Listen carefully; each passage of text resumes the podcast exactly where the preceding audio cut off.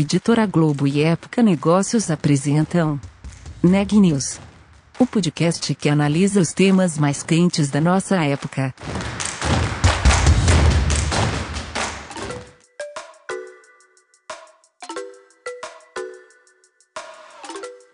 Olá, eu sou Elisa Campos da Época Negócios. Hoje é segunda-feira, dia 10 de agosto, e eu estou aqui acompanhada do repórter Renan Júlio. Esse é mais um episódio do podcast Neg News, uma série de reportagens especiais sobre a pandemia do novo coronavírus. No episódio de hoje, a gente vai falar sobre o que mudou na vida das empresas durante a pandemia, quando o assunto é tributação. Quem traz essa história pra gente é o Renan. Olha, eu conversei com a Mariane Coutinho, que é advogada, sócia líder da prática de Tax Transformation e membro do Comitê de Inovação da KPMG no Brasil. Na conversa, a gente falou sobre as mudanças impostas pela pandemia em questões de tributações. Um tema que, na visão da Mariene, é importante e precisa ficar no radar das empresas. Ouça agora como foi o nosso papo.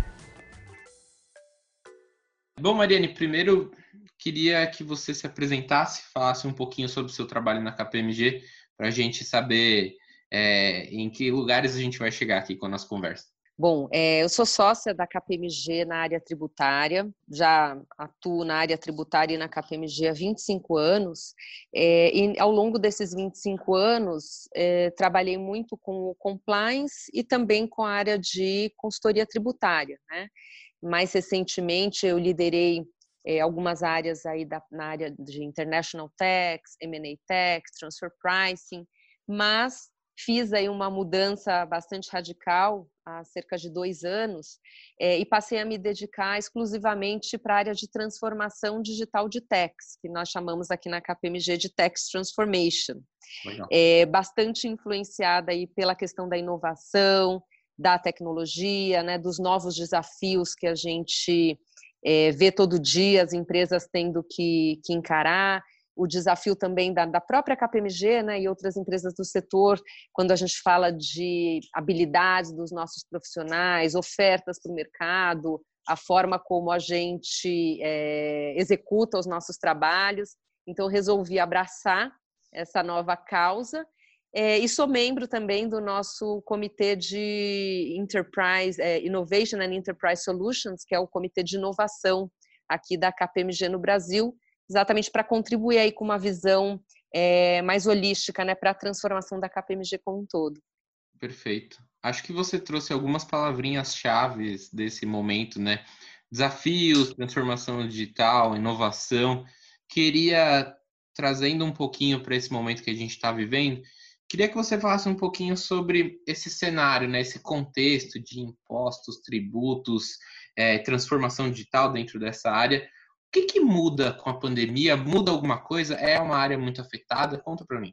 Olha, quando a gente começou todo o movimento né, da pandemia e, e home office, a gente tendo que é fazer um assessment mesmo, né, do nosso negócio, dos impactos do negócio, do que, que a gente deveria é, fazer e onde a gente deveria ter mais foco e continuidade de investimentos e como a gente poderia melhor ajudar os nossos clientes.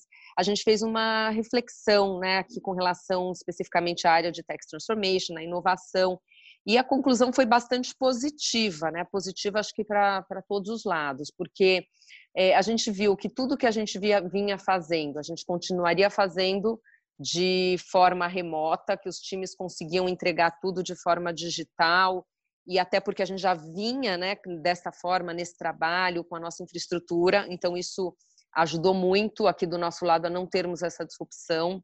Uhum. É, a gente percebeu que mais do que nunca, né, na pandemia, toda essa questão do digital se tornou ainda mais evidente, muito mais importante. E aí a gente falou, poxa, que legal que a gente já começou esse trabalho lá atrás e que a gente então está bem posicionado para ajudarmos os nossos clientes. É, a gente conversou muito com os clientes e sentiu que, claro, algumas empresas estavam também já mais preparadas, isso facilitava muito a continuidade de, dos projetos e até a, o início de novos projetos. E a gente viu que algumas empresas que não tinham iniciado esse movimento se viram agora é, de calças curtas, né? Porque uhum. é, não tinham toda a integração que era necessária, então esse investimento que deixaram de fazer lá atrás, talvez tenham estejam fazendo falta, né? Agora nesse momento. E com relação às ofertas especificamente, principalmente passando aí para a questão do, do tributário, o que a gente percebeu é que tem muita oportunidade para as empresas melhorarem os seus resultados, melhorarem sua situação de caixa, por exemplo, com projetos, por exemplo, de monetização de créditos, né, levantamento de créditos tributários.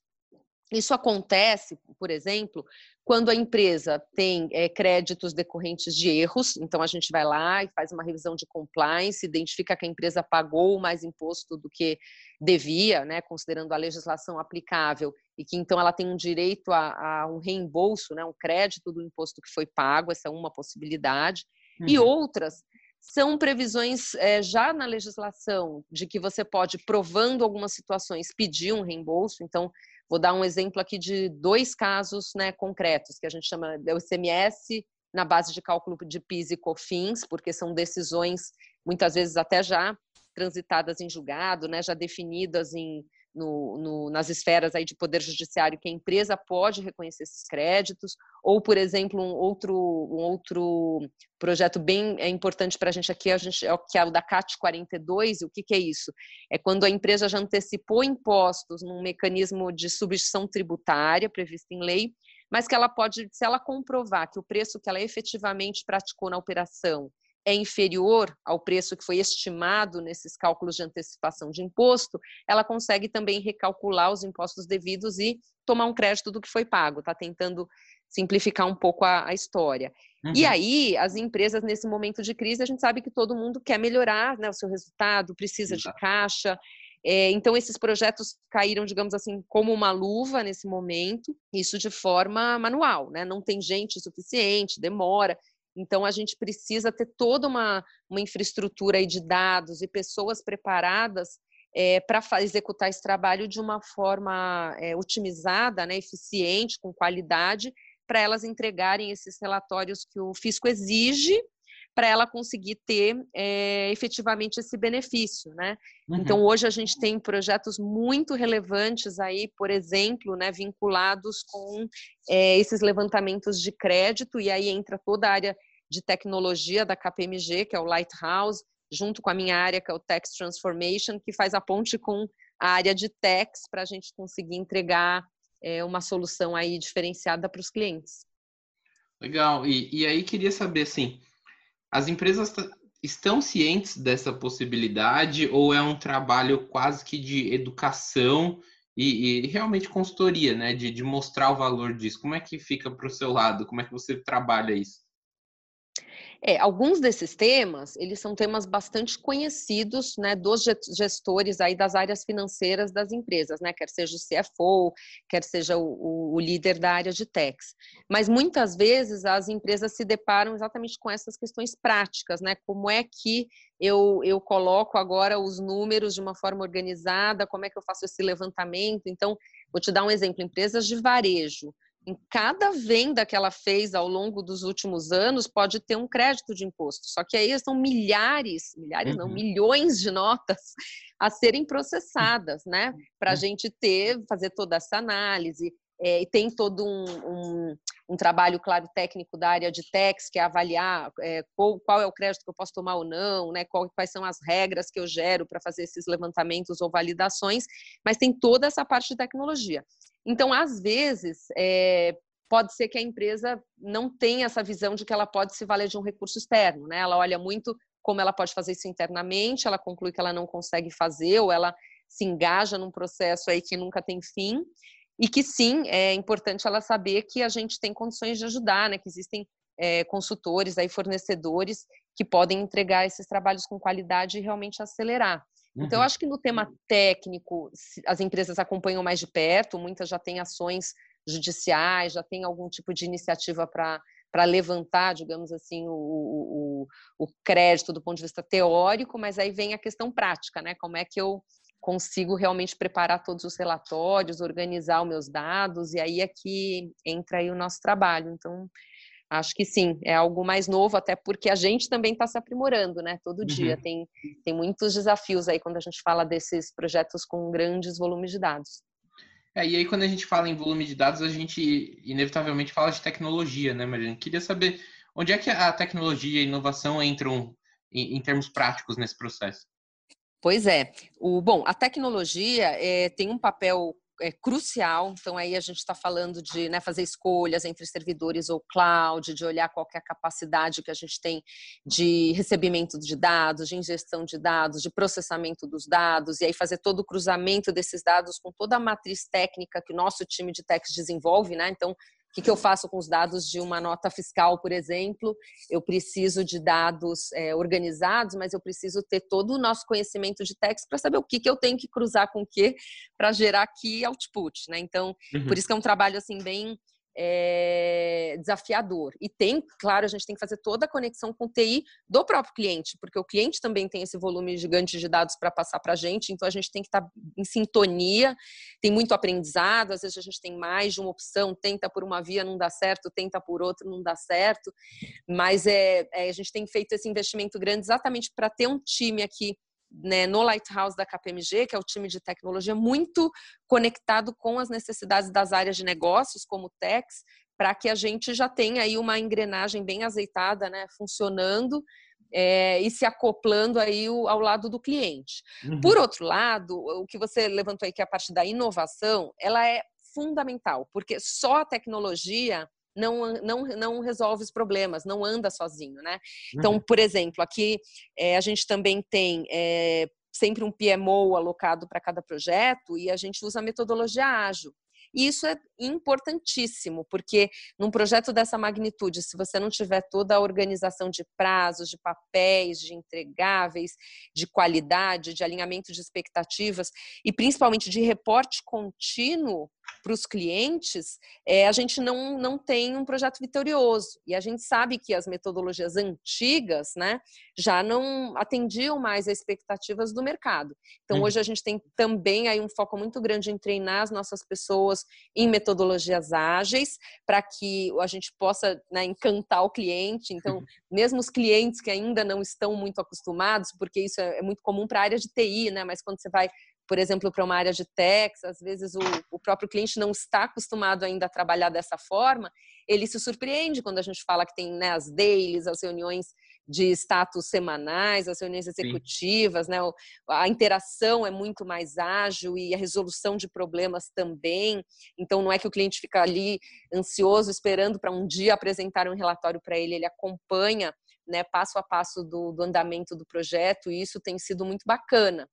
Uhum. Mas é um desafio, né? Para o nosso lado também. Nós temos mais de 600 profissionais na área de techs da KPMG e muitos deles que foram treinados de uma outra forma. Então, todo esse é, reskilling né, que a gente está fazendo, toda essa, essa atualização e essa transformação, ela também passa pelas pessoas, né, para a gente é, ter profissionais que realmente já consigam trabalhar de uma forma mais moderna e acompanhem a tecnologia, porque senão a tecnologia vai estar tá lá e não vai ter quem saiba usar, não vai ter quem saiba é, aplicar a tecnologia correta e extrair né, o melhor do que, do que a gente tem aí disponível, né?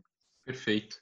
E aí, é, puxando um pouquinho mais para o cenário de pandemia, né, em que tudo é prioridade para os gestores, como chamar a atenção para esse tema, Mariane? Como conversar e mostrar o valor desse tema para os gestores nesse momento? Olha, Renan, é, nós acreditamos muito numa, numa, num diálogo contínuo, né, com, com, com, o mercado e com os nossos clientes, né. Então, dificilmente a gente inicia assim do nada, né, uma conversa é, olhando só, o, digamos assim, o ponto de vista comercial, né? A maioria dos clientes que nós temos, é, quer sejam clientes que trabalham só com a KPMG ou mesmo com outras consultorias, são clientes que a gente tenta manter por perto aí o tempo inteiro, né, apresentando é, o nosso posicionamento com relação aos temas, é, ajudando e colaborando né, no dia a dia mesmo que não seja no âmbito de um projeto, para que, que os clientes né, nos provoquem quando eles têm a demanda. Então, uhum. essa tem sido a nossa, a nossa estratégia. A gente participa de muitos fóruns técnicos, né, que envolvem muitas empresas, que envolvem é, governo, que envolvem até mesmo grupos de WhatsApp. Eu, por exemplo, participo de um grupo de WhatsApp de redes de techs mulheres. Eu não sei se, se, as pessoas sabem disso, mas um grande, um número muito grande de redes de techs de empresas é, grandes no Brasil são mulheres. É, posso né, citar várias. Então, a gente montou um grupo de WhatsApp com essas mulheres e aí a gente troca desde alterações de legislação, e essas oportunidades. A gente organiza até alguns fóruns de discussão e apresentações e webcasts específicos para elas. A gente está organizando um agora para falar de open banking e quais as implicações que essas oportunidades de business, né, de negócios de open banking poderiam ter de reflexos de impostos para ajudá-las a se prepararem também. Mas a gente fala também de é, machismo no ambiente de trabalho, a gente fala sobre uhum. diversidade de uma forma ampla, a gente fala sobre dificuldade de, de ter os filhos em casa fazendo o, também o ensino à distância, a gente troca receitas. Então, assim, só para dar um exemplo né, de como eu acho que tem que ser hoje, a gente tem que ser criativo, a gente, a gente entende que a transformação passa por isso também, né, de aprender a se relacionar com as pessoas e interagir, quer sejam nossos times, quer sejam os clientes, né, de uma forma é, diferente. É, e assim, temos tido bons resultados. Então, várias pessoas do grupo do WhatsApp são nossos clientes, já têm projetos, mas ainda Legal. que não tenham hoje um projeto, um budget, amanhã, quando alguém da empresa fala, poxa, agora tem aqui uma demanda do negócio para Open Banking, eles sabem que podem contar com a gente, que a gente tem expertise, que a gente, né, de alguma forma ali já já está envolvido na discussão. Então, acho que realmente assim, é um, tá um passo à frente, sabe? Ser menos reativo é, e menos até oportunista também e criar essa relação de confiança, né? Porque hoje em dia as pessoas, principalmente quando a gente fala de consultoria, querem trabalhar com pessoas bacanas e eu diria bacanas em todos os aspectos, né? Do que pessoas que tecnicamente sejam boas, mas Exato. pessoas até que tenham os mesmos valores que você, porque eu acho que já passa por isso. Às vezes, muitas, muitos clientes não querem fazer negócios com empresas e pessoas que não compartilhem dos mesmos valores. Cultura, né? Tem que estar alinhada. Né? Exatamente. Perfeito. E praticamente encerrando, eh, Mariane, queria fazer essa pergunta que eu faço para quase todo mundo no podcast, que é o pós-Covid, né? A gente espera que chegue o quanto antes, né? Tá difícil porque tem, tá demorando, mas eu queria saber o que você acha que muda, o que, que você acha que ele traz de lição, principalmente para o seu setor, e o que, que muda a partir desse furacão que a gente está vivendo e que deve acabar logo. Bom, Renan, aqui na KPMG a gente tem uma, uma pesquisa né, e um, um, estudo global que nós chamamos de New Reality. Então, é, em vez de falar do novo normal, a gente está usando esse, essa nova realidade para falar exatamente do que veio e que vai ficar. Né? A gente não acredita que vai ter um dia que vai virar chave e tudo vai voltar a ser como era mas a gente acredita que isso também já, já começou, que já é o agora, né? E que a gente vai ter uma continuidade, ou seja, ao longo dos próximos dias e meses, a gente vai vendo novos elementos sendo incorporados, quer seja algumas empresas fazendo retorno presencial aos escritórios, quer seja é, pessoas né, que foram desligadas, por exemplo, de algumas empresas se recolocando, e a gente, inclusive, tenta colaborar dessa forma também. Né, essa pessoa que saiu hoje de uma posição importante num cliente nosso, é, amanhã, né, que, queiramos né, que amanhã já esteja recolocado numa outra empresa que também pode ser nosso cliente. Então, eu acho que tudo isso faz parte desse é, desse aprendizado que veio para ficar, né? Como é que a gente aprende a, a, interagir melhor no digital, porque a gente teve que aprender às pressas. Então, hoje a gente tem também um projeto interno que é focado em como é que a gente usa isso ainda de, de uma forma melhorada né? Como é que eu, que, eu, que eu já penso estrategicamente no uso das tecnologias e das plataformas para fazer as minhas reuniões, as minhas prospecções, as minhas lives é, e a execução e apresentação né, de, de, de, resultados de projetos, por exemplo. Então, tudo isso eu acredito que tenha vindo para ficar. Eu acho que a gente democratizou muito o acesso a conhecimento, né, a colaboração. Então, hoje uhum. a gente fala aí com nossos escritórios, nossos profissionais, nossos clientes do Brasil inteiro de uma forma muito melhor do que era antes.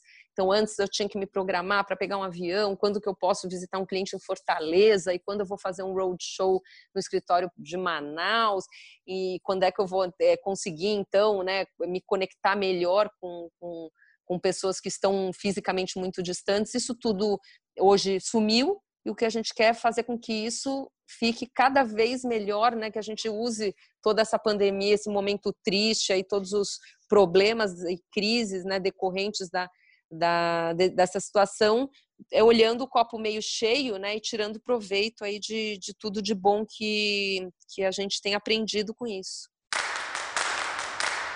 Notícias do dia.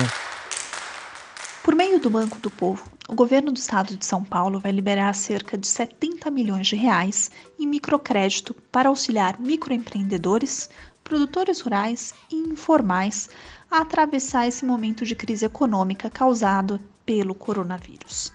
Serão oferecidas duas linhas de crédito. A primeira delas é para os empreendedores informais e produtores rurais sem CNPJ. As opções de crédito nessa linha vão até 5 mil reais, com taxa de juros de 1% ao mês. A segunda linha é voltada para microempreendedores individuais, os MEIs, e produtores rurais, mas com CNPJ. A taxa de juros nesse caso varia entre 0,35% e 0,70% ao mês, e o limite de crédito é de até R$ 8.100. Estima-se que cerca de 18% dos moradores da cidade de São Paulo com mais de 18 anos, o equivalente a cerca de um milhão e meio de pessoas, já tiveram contato com o novo coronavírus. É o que apontam os resultados parciais da terceira fase do Soro-EPI-MSP, um projeto de monitoramento do novo coronavírus na capital paulista. Os dados apresentados nesta segunda foram colhidos entre 20 e 29 de junho, com testes sorológicos em 1.470 indivíduos. Segundo o último boletim divulgado pelo Conselho Nacional dos Secretários de Saúde, o CONAS, o Brasil tem hoje 3 milhões 57 mil 470 casos confirmados do novo coronavírus o país registra 101.752 óbitos, o que dá ao Brasil uma taxa de letalidade de 3,3%. Por hoje é só, pessoal. A gente se vê por aqui amanhã de novo. Até lá!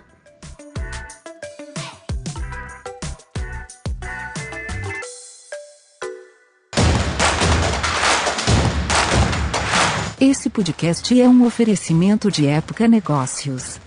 Inspiração para inovar. Não deixe de conferir nossos outros podcasts.